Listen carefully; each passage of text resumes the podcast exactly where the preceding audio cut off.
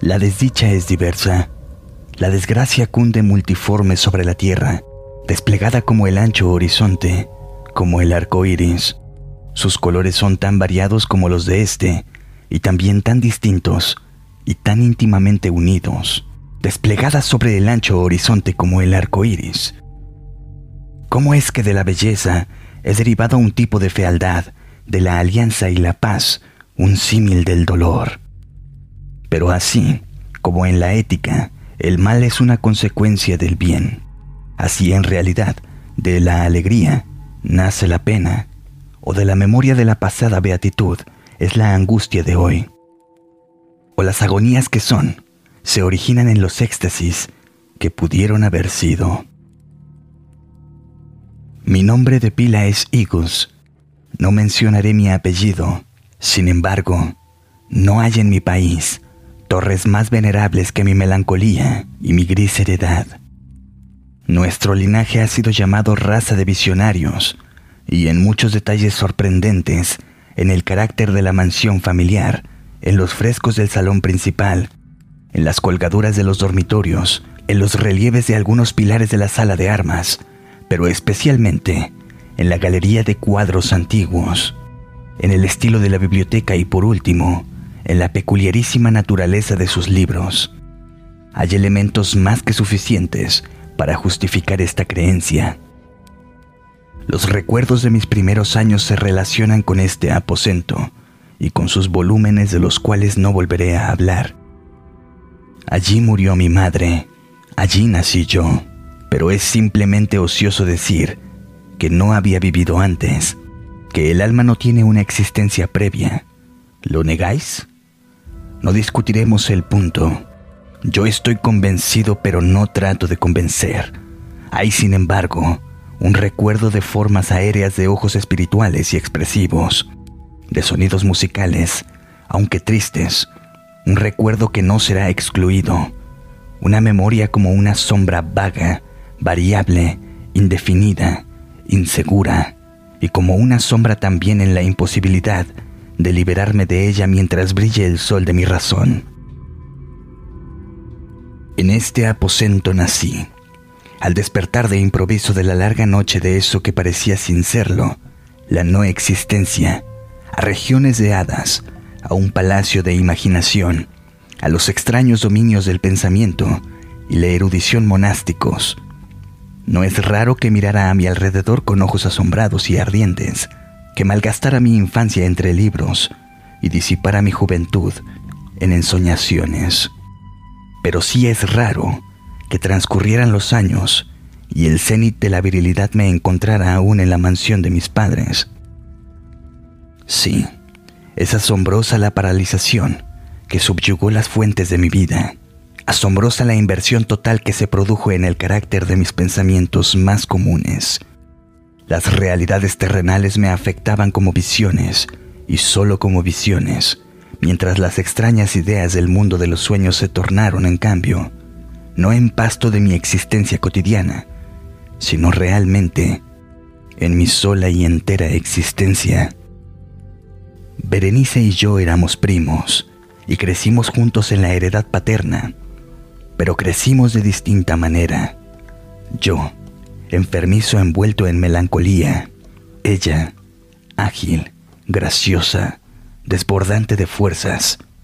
Suyos eran los paseos por la colina, míos los estudios en el claustro.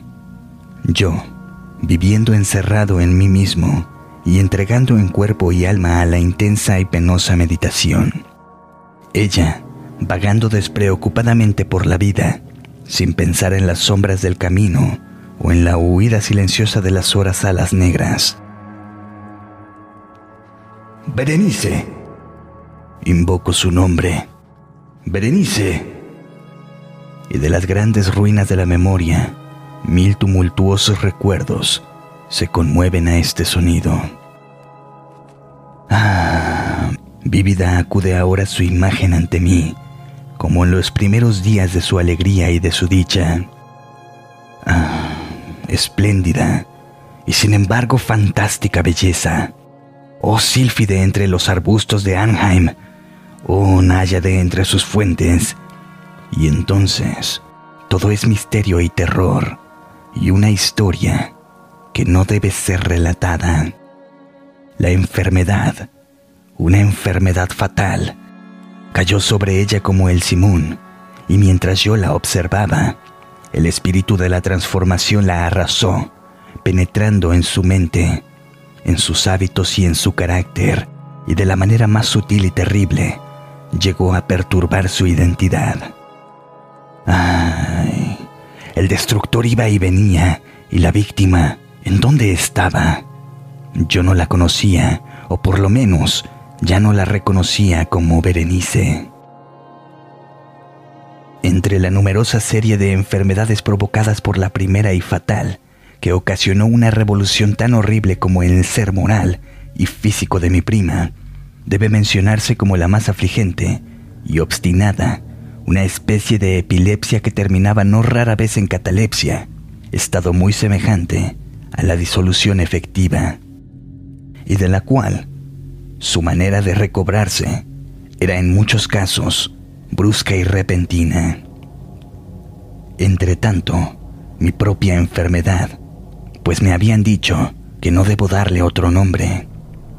Mi propia enfermedad, digo, crecía rápidamente, asumiendo por último un carácter monogámico de una especie nueva y extraordinaria que ganaba cada vez más vigor y al fin obtuvo sobre mí un incomprensible ascendiente. Esa monomanía, si así debo llamarla, consistía en una irritabilidad morbosa de esas propiedades de la mente que la ciencia psicológica designa con la palabra atención.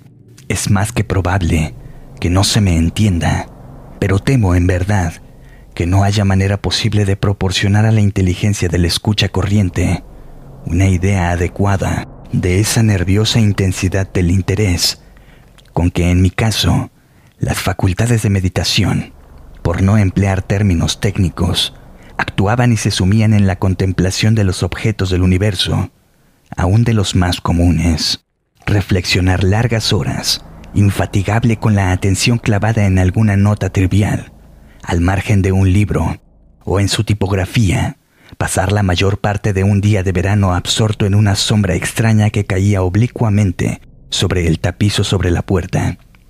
Perderme durante toda una noche en la observación de la tranquila llama de una lámpara o en los rescoldos del fuego. Soñar días enteros con el perfume de una flor. Repetir monótonamente alguna palabra común hasta que el sonido, por obra de la frecuente repetición, dejaba de suscitar idea alguna en la mente perder todo sentido de movimiento o de existencia física gracias a una absoluta y obstinada quietud, largo tiempo prolongada. Tales eran algunas de las extravagancias más comunes y menos perniciosas provocadas por un estado de las facultades mentales. No único, por cierto, pero sí capaz de desafiar todo análisis o explicación. Mas no se me entienda mal. La excesiva, intensa y mórbida atención así excitada por objetos triviales en sí mismos no debe confundirse con la tendencia a la meditación común para todos los hombres y que se da especialmente en las personas de imaginación ardiente. Tampoco era como pudo suponerse al principio un estado agudo o una exageración de esa tendencia, sino primaria y esencialmente distinta, diferente. En un caso, el soñador o el fanático interesado en un objeto habitualmente no trivial lo pierde de vista poco a poco en una multitud de deducciones y sugerencias que de él proceden, hasta que al final de un ensueño, colmado a menudo de voluptuosidad, el incitamentum, o primera causa de sus meditaciones, desaparece en un completo olvido. En mi caso, el objeto primario era invariablemente trivial aunque asumiera, a través del intermedio de mi visión perturbada, una importancia irreal. Pocas deducciones, si es que aparecía alguna, surgían, y esas pocas retornaban tercamente al objeto original como a su centro. Las meditaciones nunca eran placenteras y al cabo del ensueño, la primera causa lejos de estar fuera de la vista, había alcanzado ese interés sobrenaturalmente exagerado que constituía el rasgo dominante del mal. En una palabra, las facultades mentales más ejercidas en mi caso eran, como ya lo he dicho, las de la atención, mientras en el soñador son las de la especulación. Mis libros, en esa época si no servían en realidad para irritar el trastorno, participaban ampliamente, como se comprenderá por su naturaleza imaginativa e inconexa, de las características peculiares del trastorno mismo. Puedo recordar, entre otros, el tratado del noble italiano Coelius Secundus Curio, de Amplitudine Beati Regni Dei, la sombra de San Agustín, la ciudad de Dios y la del tertuliano de carne Christi, cuya paradójica sentencia Mortus est Dei filius, credibili est quia ineptum est, et sepultas resuscict, certum qua impossibili est, ocupó mi tiempo íntegro durante muchas semanas de laboriosa e inútil investigación. Se verá, pues, que arrancada de su equilibrio solo por cosas triviales, mi razón semejaba a ese risco marino, del cual hablaba Ptolomeo Hefestión, que resistía firme los ataques de la violencia humana y la feroz furia de las aguas y los vientos, pero temblaba al contacto de la flor llamada asfodelo. Y aunque para un observador descuidado pueda parecer fuera de duda que la alteración producida en la condición moral de Berenice por su desventurada enfermedad me brindaría muchos objetos para el ejercicio de esa intensa y anormal meditación, cuya naturaleza me ha costado cierto trabajo explicar. En algún modo era el caso. Eran los intervalos lúcidos de mi mal. Su calamidad me daba pena, y muy conmovido por la ruina total de su hermosa y dulce vida, no dejaba de meditar con frecuencia, amargamente en los prodigiosos medios por los cuales había llegado a producirse una revolución tan súbita y extraña pero estas reflexiones no participaban de la idiosincrasia de mi enfermedad y eran semejantes a las que, en similares circunstancias, podían presentarse en el común de los hombres. Fiel a su propio carácter, mi trastorno se gozaba en los cambios menos importantes, pero más llamativos, operados en la constitución física de Berenice, en la singular y espantosa distorsión de su identidad personal. En los días más brillantes de su belleza incomparable, seguramente no la amé. En la extraña anomalía de mi existencia, los sentimientos en mí nunca venían del corazón y las pasiones siempre venían de la inteligencia a través del alba gris, en las sombras entrelazadas del bosque a mediodía y en el silencio de mi biblioteca por la noche. Su imagen había flotado entre mis ojos y yo la había visto no como una Berenice viva, palpitante, sino como la Berenice de un sueño, no como una moradora de la tierra terrenal, sino como su abstracción, no como una cosa para admirar, sino para analizar, no como un objeto de amor, sino como el tema de una especulación tan absurda cuanto inconexa. Y ahora, Ahora temblaba en su presencia y palidecía cuando se acercaba. Sin embargo, lamentando amargamente su decadencia y su ruina, recordé que me había amado largo tiempo y en un mal momento le hablé de matrimonio. Y al fin se acercaba la fecha de nuestras nupcias, cuando una tarde de invierno, en uno de esos días intempestivamente cálidos, serenos y brumosos que son la nodriza de la hermosa Alción, me senté creyéndome solo en el gabinete interior de la biblioteca, pero alzando los ojos, vi ante mí a Berenice. Fue mi imaginación excitada, la influencia de la atmósfera brumosa, la luz incierta crepuscular del aposento o los grises vestidos que envolvían su figura, las que nos dieron un contorno tan vacilante e indefinido no sabría decirlo. No profirió una palabra, y yo por nada del mundo hubiera sido capaz de pronunciar una sílaba. Un escalofrío helado recorrió mi cuerpo, me oprimió una sensación de intolerable ansiedad, una curiosidad devorada invadió mi alma, y reclinándome en el asiento, permanecí un instante sin respirar, inmóvil, con los ojos clavados en su persona. Su delgadez era excesiva, y ni un vestigio del ser primitivo asomaba en una sola línea del contorno. Mis ardorosas miradas cayeron, por fin, en su rostro. La frente era alta, muy pálida, singularmente plácida, y en el que un tiempo fuera cabello de azabache caía parcialmente sobre ella, sombreando las hundidas sienes con innumerables rizos, ahora de un rubio reluciente, que por su matiz fantástico discordaban por completo con la melancolía dominante de su rostro. Sus ojos no tenían vida ni brillo y parecían sin pupilas. Esquivé involuntariamente su mirada vidriosa para contemplar los labios finos y contraídos. Se entreabrieron y en una sonrisa de expresión peculiar, los dientes de la cambiada Berenice se revelaron lentamente a mis ojos. Ojalá nunca los hubiera visto, o después de verlos, hubiese muerto.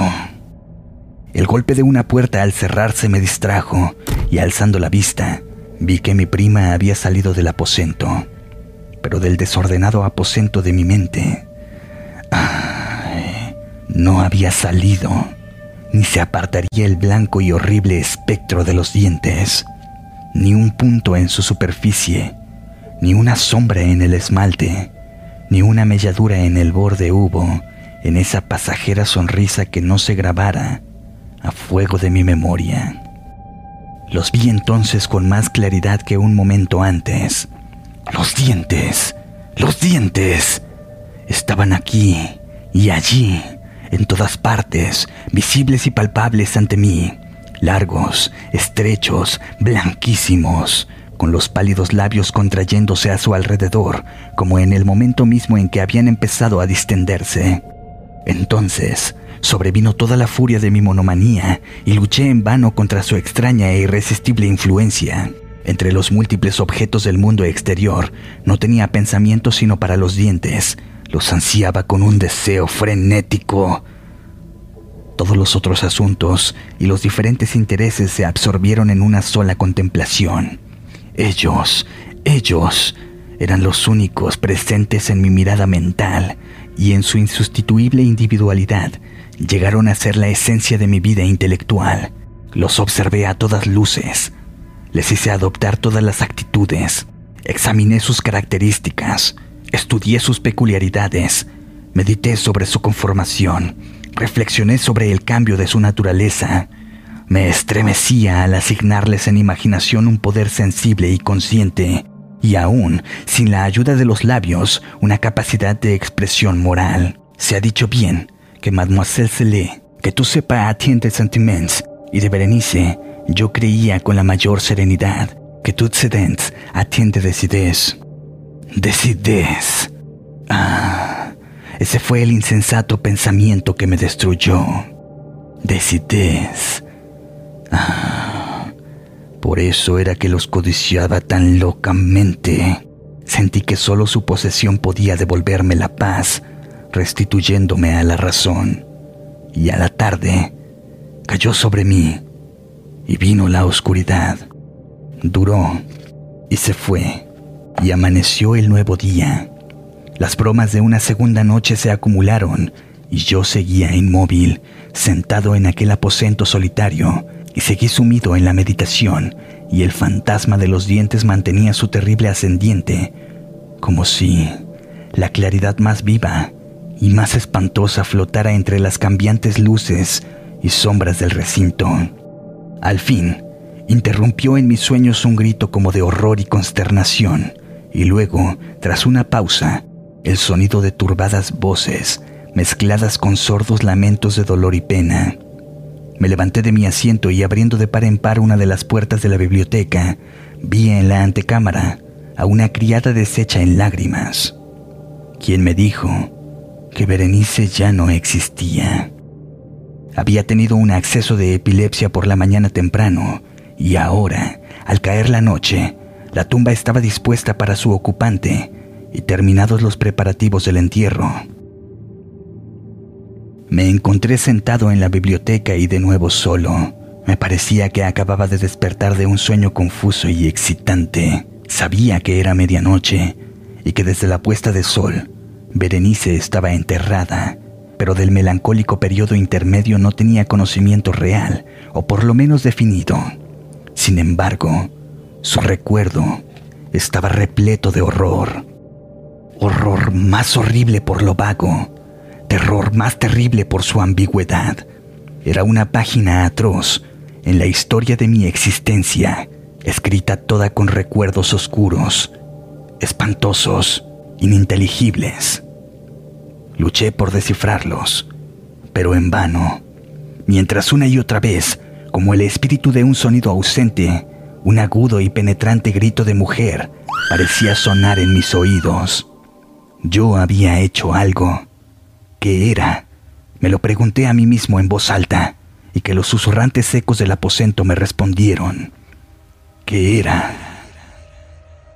En la mesa, a mi lado, ardía una lámpara y había junto a ella una cajita.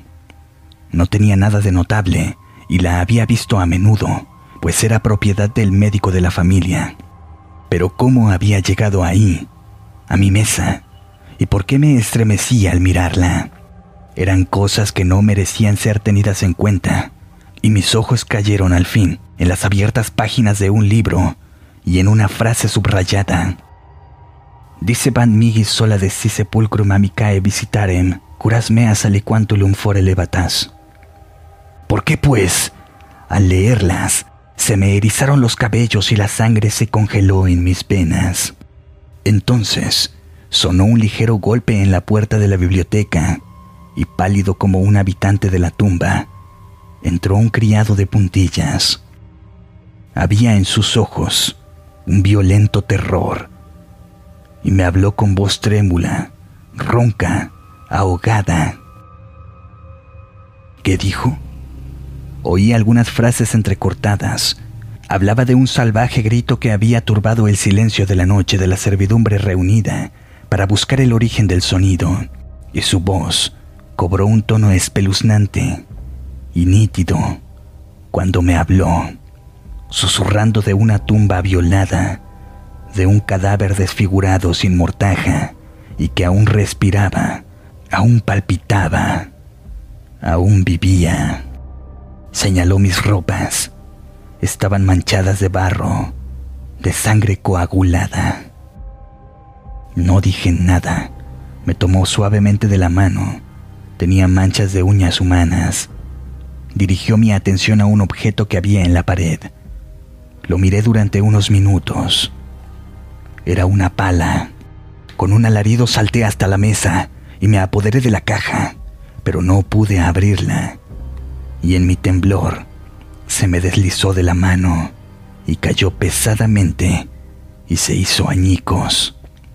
Y de entre ellos, entrechocándose, rodaron algunos instrumentos de cirugía dental mezclados con 32 objetos pequeños, blancos, marfilinos, que se desparramaron por el piso.